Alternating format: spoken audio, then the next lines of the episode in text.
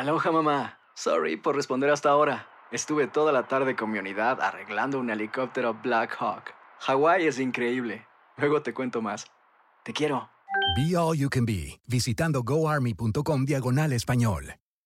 Boost Mobile tiene una gran oferta para que aproveches tu reembolso de impuestos al máximo y te mantengas conectado. Al cambiarte a Boost, recibe un 50% de descuento en tu primer mes de datos ilimitados. O, con un plan ilimitado de 40 dólares, llévate un Samsung Galaxy A15 5G por $39.99. Obtén los mejores teléfonos en las redes 5G más grandes del país. Con Boost Mobile, cambiarse es fácil. Solo visita boostmobile.com. Boost Mobile, sin miedo al éxito. Para clientes nuevos y solamente en línea, requiere AroPay. 50% de descuento en el primer mes requiere un plan de 25 dólares al mes. Aplican otras restricciones. Visita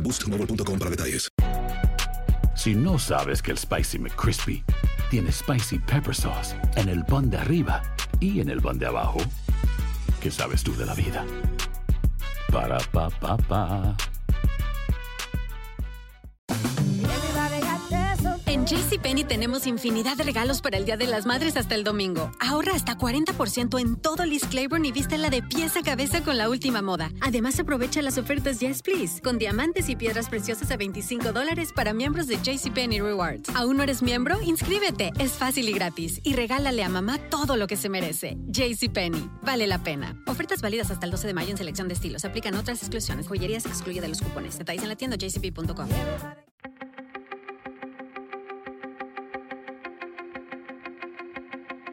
Temas importantes, historias poderosas, voces auténticas. Les habla Jorge Ramos y esto es Contrapoder. Bienvenidos a Contrapoder. Hoy tenemos una conversación con Francisco Cantú.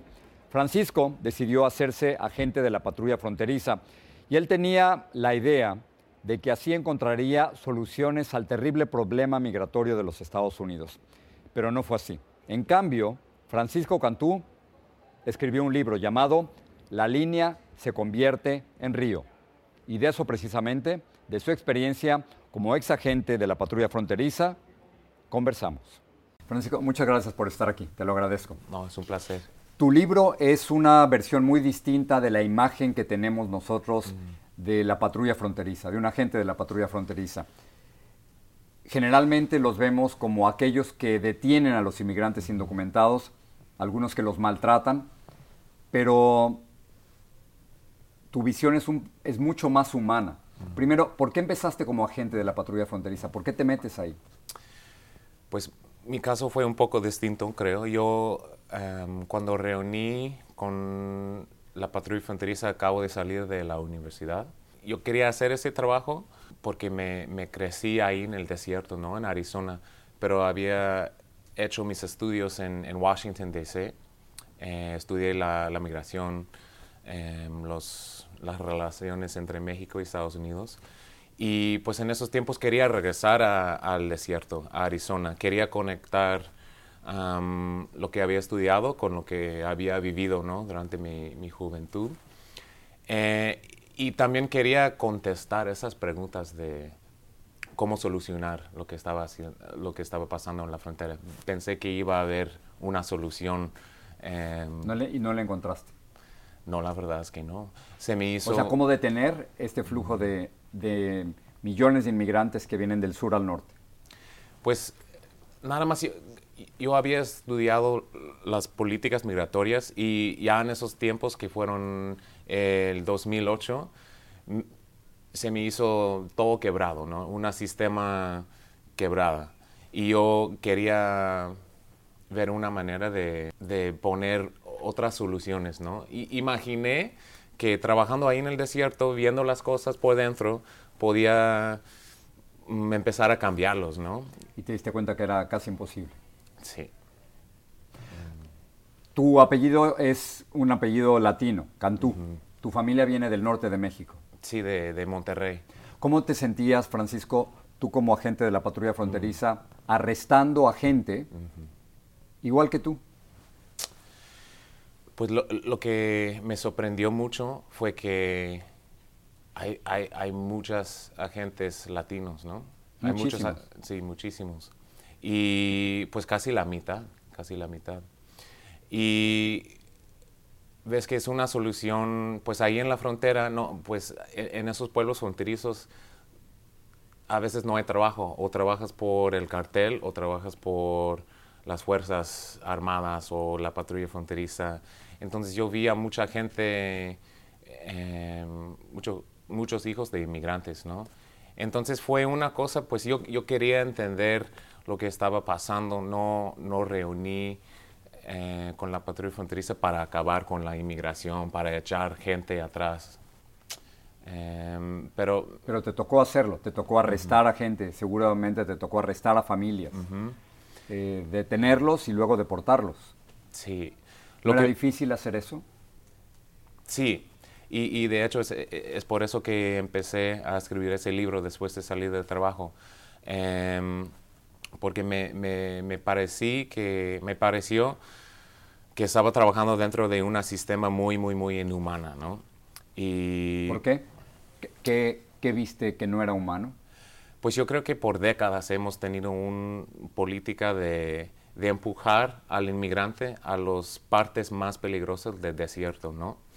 Y yo creo que tenemos un sistema que está matando al, al, inmigrante, ¿no? Y, Eso es muy fuerte, un sistema que está matando al inmigrante. Pues justo esta semana salió un reportaje en, en CNN, ¿no? Eh, descubrieron que la patrulla fronteriza está, eh, está ¿cómo se dice? Under, under reporting. Sí, que el, el número de muertos en la frontera no se está reportando correctamente. Sí, no. Y hay muchos más muertos de los que oficialmente han reportado. Sí, y eso me hace, pues si, si eso estaba pasando en América Latina, estuviera, pues íbamos a hablar de, how, do I say, we, would, we would be talking. Sí, estaríamos hablando. Estaremos hablando de una guerra sucia, ¿no? Uh, o sea que tú crees que el gobierno de Estados Unidos a propósito mm. esconde las muertes en la frontera? Sí. Pues yo, yo creo que no.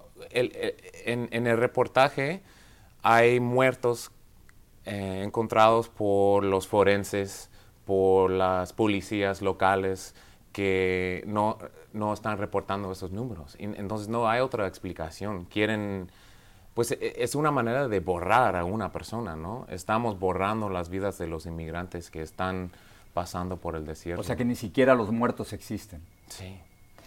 Hay, dos escenas en tu libro que me impactaron mucho. Una es de, dos niñas, hermanas, de 9 y 10 años de edad, mm. solas en el mm. desierto. Y uno de los agentes se acerca y les da unos Skittles, unos caramelos. Y ellas ni siquiera se atreven a, tomarlos porque están totalmente aterradas. ¿Qué pasó con ellas? No tengo ninguna idea. Y, estaban solas, eran niñas. Estaban solas, pues eh, imagino que pasaron a a través de todo ese sistema de, deportación, eh, intentábamos llamar a, los padres de ellos, no, no creo que logramos comunicar con, la mamá de ellos. Iban acompañadas por um, una mujer que yo, creo que estaba trabajando como traficante, ¿no? No era familiar. No, no era familiar. ¿Tú, ¿Tú, ves cada vez más niños solos cruzando la frontera? Pues eh, en, en los años que trabajé en, la patrulla fronteriza fue antes de, el crisis de, ¿cómo se dice? de los niños eh, que había en 2014. Eh, entonces a mí no me tocó mucho ver a, niñas como esa. Eso fue, yo creo, la, única vez que, me tocó ver a, niñas de esa edad. Otro ejemplo, hablas de dos jóvenes, si mal no recuerdo, de 16 y 17 años de edad, que se les había muerto uno de sus familiares en el desierto de Arizona y tú les das una recomendación. Sí, les recomendé no intentar cruzar en el verano, eh, porque yo supe que, era probable que iban a intentar de nuevo, ¿no? Ah, porque la mayoría de, la gente van a seguir intentando cruzar, ¿no?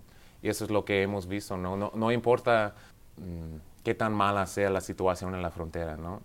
hemos creado una visión del infierno ahí en, el eh, en la frontera, pero la gente van a seguir intentando cruzar si, si hay que reunir con, con, con, la familia, si hay que huir de la violencia. No hay muro, no hay agente, no hay nada que, que puede parar con eso. Y Esa frase es muy fuerte. Hemos creado una una versión del infierno. Sí, y, y es cierto, y, y, lo hemos estado creando por mucho tiempo, ¿no? Desde los años 90, um, como tú sabes muy bien. Eh, y, y, lo que e, estamos hablando de hacer la misma cosa que hemos hecho por décadas, ¿no? Estamos hablando de, um, de poner más agentes en la patrulla fronteriza, de poner más muros, y pues ya tenemos muchísimos muros, ¿no? Tenemos... ¿Sirve un muro en la frontera? ¿Tú estuviste ahí? Ajá. ¿Servirá un muro para detener la inmigración indocumentada de México Centroamérica a Estados Unidos? Donde yo trabajé había un muro uh, y me acuerdo muy bien de todas las maneras que, que tuvieron uh, para brincarlo. ¿Qué hacían? Um, tenían una manera de, ¿cómo, ¿cómo, se dice un jack? Como un car jack. Eh, es una máquina para, para, para subir la, la, reja. Ajá.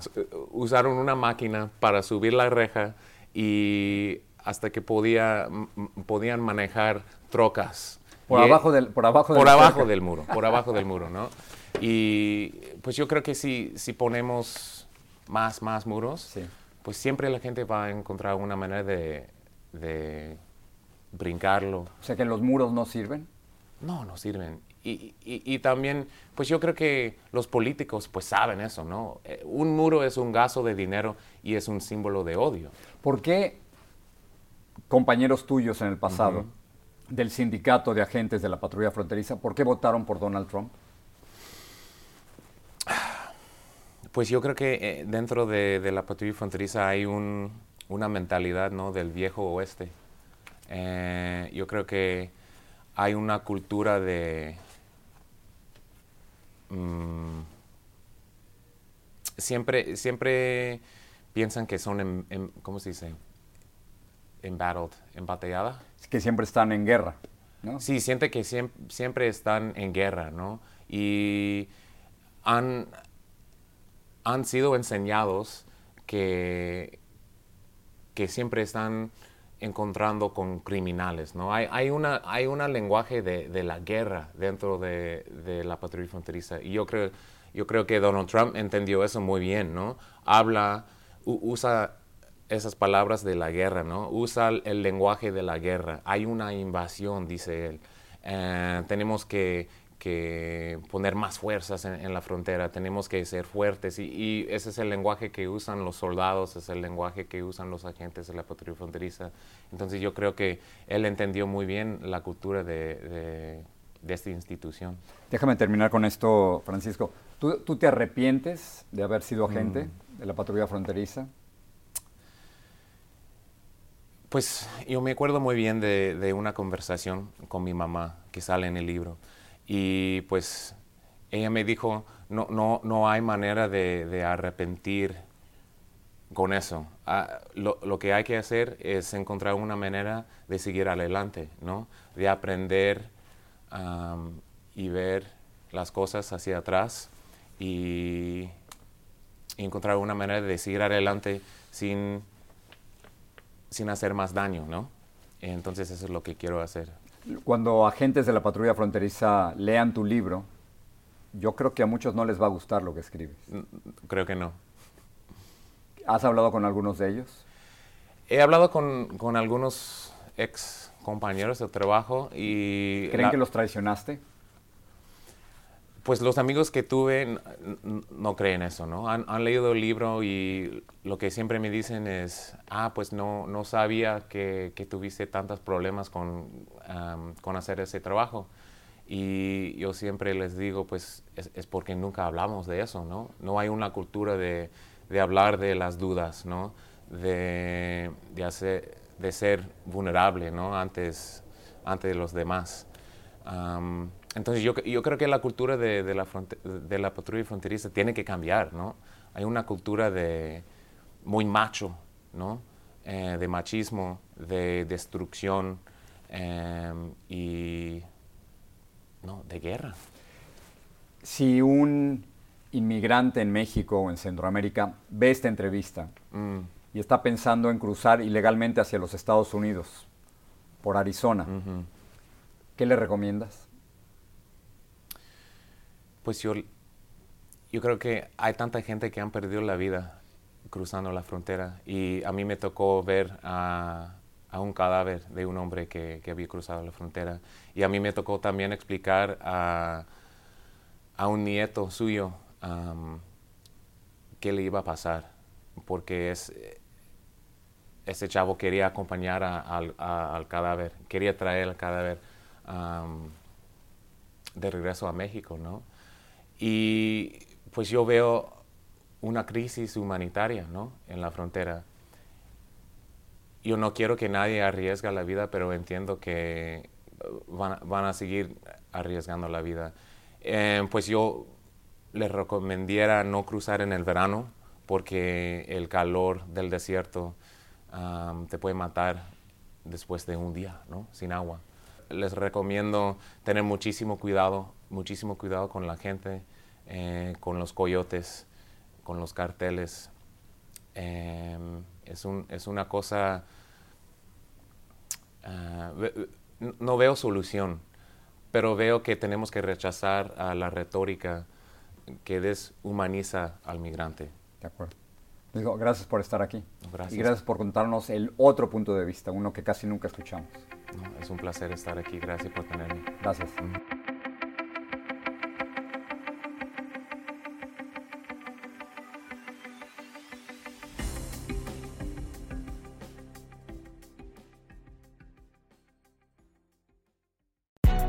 Hay gente a la que le encanta el McCrispy y hay gente que nunca ha probado el McCrispy. Pero todavía no conocemos a nadie que lo haya probado y no le guste. Para pa pa pa.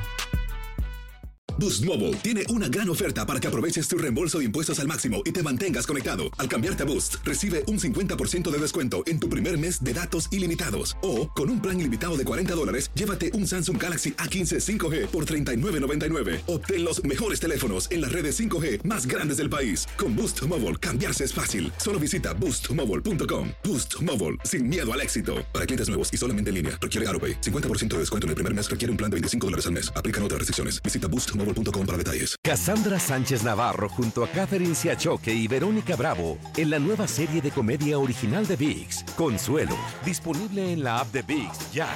¿Te preocupas por tu familia? Entonces, ¿por qué darles solo huevos ordinarios cuando pueden disfrutar de lo mejor? Eggland's Best, los únicos huevos con ese delicioso sabor fresco de granja, además de la mejor nutrición, como 6 veces más vitamina D, 10 veces más vitamina E y 25% menos de grasa saturada que los huevos regulares, además de muchos otros nutrientes importantes. Así que, dales los mejores huevos. Eggland's Best, mejor sabor, mejor nutrición, mejores huevos.